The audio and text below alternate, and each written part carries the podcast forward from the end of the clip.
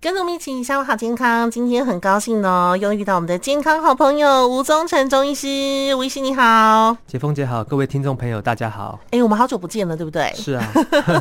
大概有几个月，哎、一两个月没有看到你了哈嗯。好，朋友们，今天吴医师呢要来跟大家聊聊，分享一个东西哦。这个东西可以说是一个食材哦。这个到了夏天的时候呢，哎、我们常常会在很多的甜品店看到它。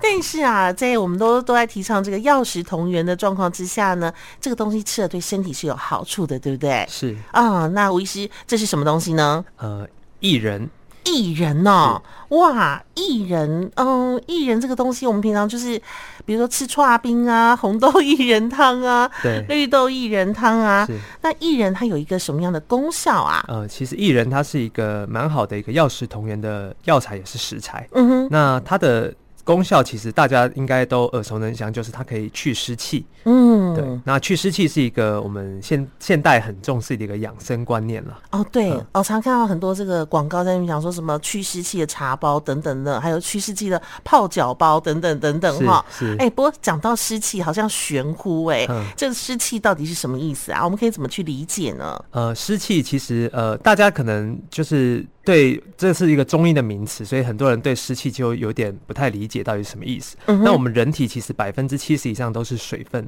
嗯那其实水分它参与我们身体的很多的生理活动跟代谢，嗯哼那像是调节体温嗯啊，或者是滋润我们的皮肤、哦关节，啊，然后或者是我们的呃口腔、眼睛这些黏膜腺体哦，其实对都需要一些水分的滋润。是对，所以其实我们身体这些重要的一些水分，它其实是在我们身体占有一个非常大的比例，然后也很关键。嗯哼那以中医的角度来看，我们摄取的水分呢、需要经过我们的肠胃系统，也就是脾胃嗯来消化吸收，然后运送到我们体内。嗯那这些水分在体内正常运作之后呢，如果过多的水分，它需要经由我们的汗孔，就是汗流汗，排汗排汗嗯然后另外一部分就是经由我们的小便排出。嗯那这样就达到了一个动态的平衡，就是有吸收进来，然后使用过后也有排泄出去。嗯是那这是一个正常生生理的功能，这样子。嗯那但但但是，当我们这个系统如果出了问题，例如说我们的消化系统、脾胃系统出了问题，嗯或者是我们的体表的毛孔、汗孔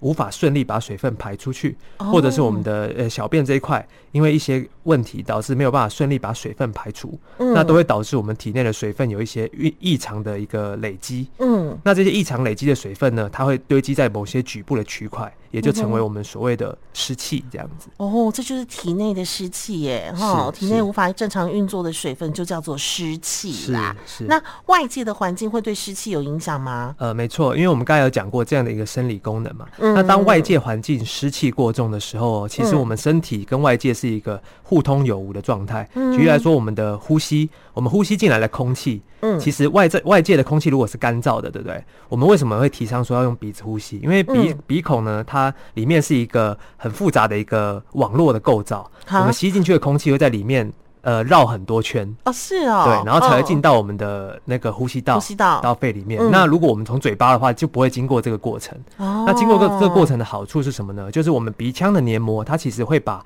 这个吸进来的空气，呃，湿润。嗯然后温那个加温温暖对加温温暖，对，嗯所以就像除湿机、空调那种感觉。嗯哼所以吸进来的空气经过了加湿加温之后，它就会更适应我们身体的状态。哇哦，所以如果如果有些人会觉得，哎、怎么很容易呃呼吸道不舒服？哎、嗯哼有可能是因为他习惯用嘴巴呼吸，哦他没有用对鼻子呼吸，是所以吸进来的空气都会直接刺激到我们的呼吸道黏膜，啊对对，就会特别不舒服。嗯对，那但是假如今天外界空气湿气很重哦，嗯那这样吸进来的空气它本身就已经是一个，甚至湿气比我们口腔。嗯黏呼吸道里面的湿气还更重，嗯那反而它会对我们身体造成一点影响。嗯除此之外，我们的毛孔要排汗呐、啊嗯这排汗的功能呢，其实也跟外界的湿度有关系。嗯，大家都应该会有感觉，如果今天天气外面下雨天的时候，我们会觉得很闷热，对呀，皮肤湿湿黏黏的，黏黏的汗排不出去。真的对，尤其有在下雨天运动的人就知道，那嗯个哼汗是基本上是一个闷在皮肤上的那种状态。哦很不舒服哎对，，因为外哦界的湿气高，我们身体就很难去排汗。嗯那所以对一般人来说还好，但是对于体内已经湿气重的人来讲，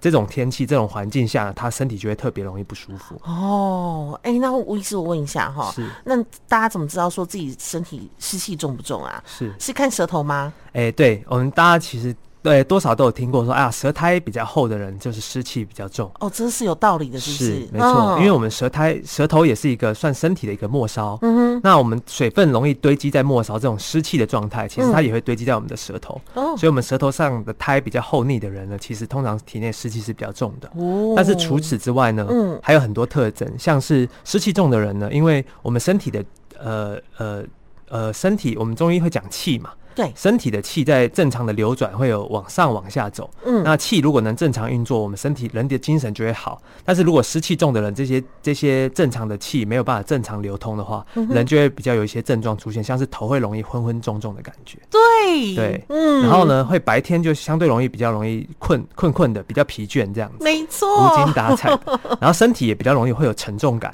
就是重重哦真的对，尤其是四肢这样子。那如果肠道湿气重的人呢，他会见到他的排便会比较容易稀稀软软的，嗯哼，那有些人会是比较黏黏的，排不干净。嗯哼，哎对，然后如果有注意到这种状况，就是你那个排便可能会粘在马桶上啊，嗯或者是呃排了觉得好像没有排干净，然后擦屁股要擦比较多次，嗯这种状态其实就是肠道湿气的问题。哇，对，那可能这种人的嗯话，他吃到一些生冷的就容易跑厕所，是，所以有是有些人他可能吃饭吃没几口，哎，怎么会想要上厕所这样？常常常有可能跟肠道的湿气有关系。嗯是，对，那另外的话，湿气也会容易影响皮肤，嗯所以像是皮肤痒啊、湿疹啊、汗疱疹嗯这些，其实常常也跟身体内的湿气有相关联。哇。 对，吴医师，你刚刚讲完，我就发现那个什么，比如头容易昏昏重重啊，白天什么困倦疲惫、无精打采。哎，我最近在很多同事嘴巴里面都有听到这几是句。是，对，但是我们还是要、嗯要确认一下，因为就是这些症状，如果真的都有的话，那我们会怀疑是有湿气哦。那我们嗯在呃在临床上在诊断的时候，还是需要搭配一些完比较完整的一个判断。是对是，是，那像湿气也容易堆积在关节啦，所以有些人会哦觉得容易、关节也会对对对，哦，肌肉关节还有疼容易觉得呃筋骨酸痛啊、沉嗯重无力感。嗯那这种类型可能哎、反而动一动之后会觉得比较好，哦一动一动那个气血开始热起循来，环比较循环嗯比较好，哎、反而那个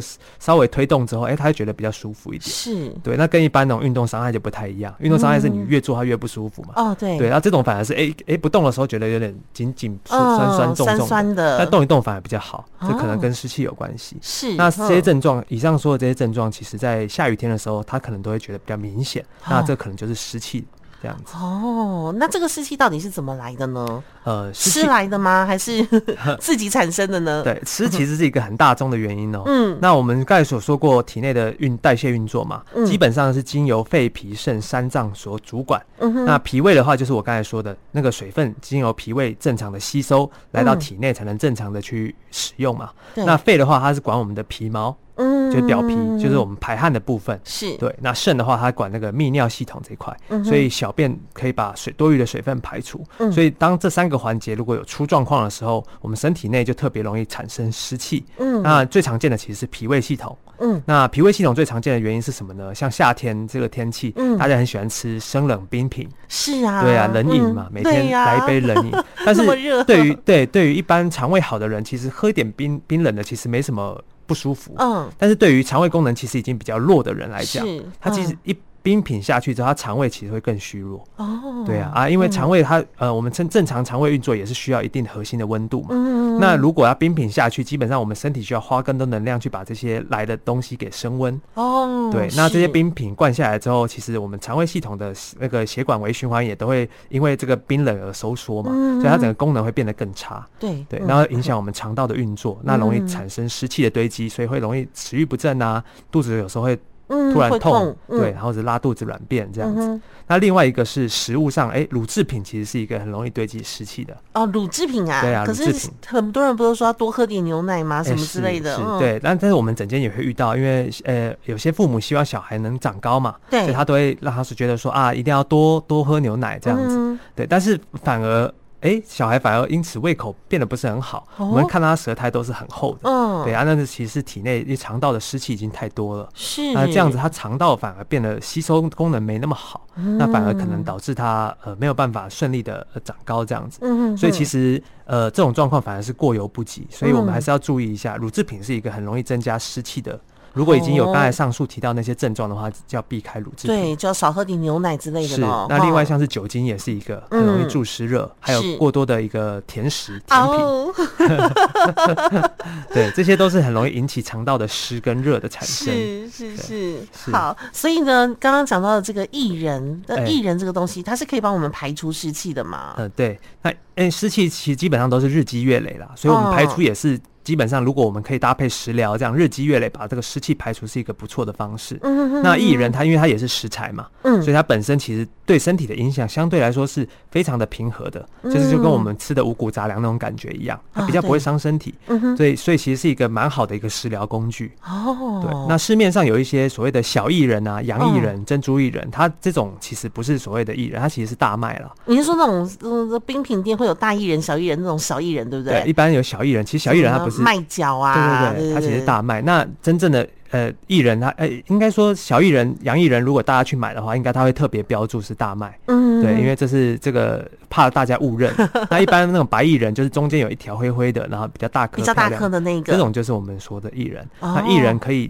健脾胃、去湿气，嗯对，然后对皮肤有帮助，嗯然后它还可以呃解毒，然后排脓，然后还有散结的效果。这么厉害，对，所以它哦对于湿气引起的很多症状，像是痰喘、啊咳嗽，嗯哼然后肠胃问题、嗯皮肤问题，还有关节这些不舒服，嗯哼或者有一些妇科病，就是嗯女性她因为湿气累积在那个子宫这一块，嗯导致会很容易呃妇科的发炎啊、是盆腔炎啊、泌尿道炎啊，其实这个薏仁它都会有帮助。嗯哦，这样个吃薏仁也可以就对了，是是哦，但是这要强调的是说，它是针对这种呃发炎湿热性质的。哦那如果反而是那种子宫比较寒冷的那种女性，哦反而就没那么适合，是是，因为薏仁是它性味是比较偏凉的，嗯寒凉一点点的。所以还是要问医生哦是，哦，是要是问医生。对，那嗯那很常见说，呃，搭配茯苓山药芡实，就变我们常 说的四神汤，对四神汤，没错。这个好喝，这个好喝啊、好，那有没有人不适合吃薏仁呢？我好像有听说，像孕妇就不适合，对不对？，对，孕妇其实不适合食用薏仁哦，哦那因为薏仁它有比较好的一个排出湿气的效果嘛。嗯哼那怀孕的人，因为她那个羊水的部分，嗯它会被这个去湿气的效果影响到，所以一般建议孕妇不要使用薏仁。嗯那除此之外呢，有一些人他其实体内不是湿气重，他是嗯燥热体质的，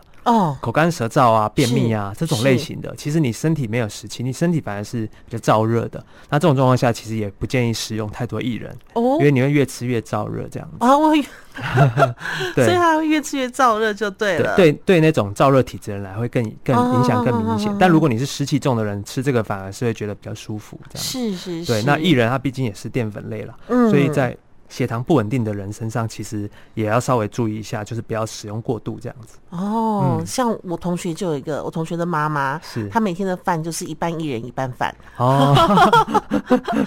那我们就 说哇，你妈妈好养生哦。是啊，是啊。但如果如果他的体质已经是变那种燥热型的，那反而他吃了可能会反而会变得稍微更干燥一点点。哦，对所以还是要看体质哦，是朋友们。没错嗯薏仁虽然是一个很好的东西，可以帮助体内排湿气哦，但是呢，哎，你的体质适不适合去吃它哈？对这个这个状况还是我们先问一下医生是哈没错， 问了以后就可以再来放心吃。哈没错好，，今天非常谢谢我们的吴宗成中医师跟我们讲的这个薏仁哦，哎，回去就立刻炖个来呃绿豆薏仁汤好了，对绿豆薏仁。夏天好适合哦。是好，谢谢吴医不师会，谢谢。谢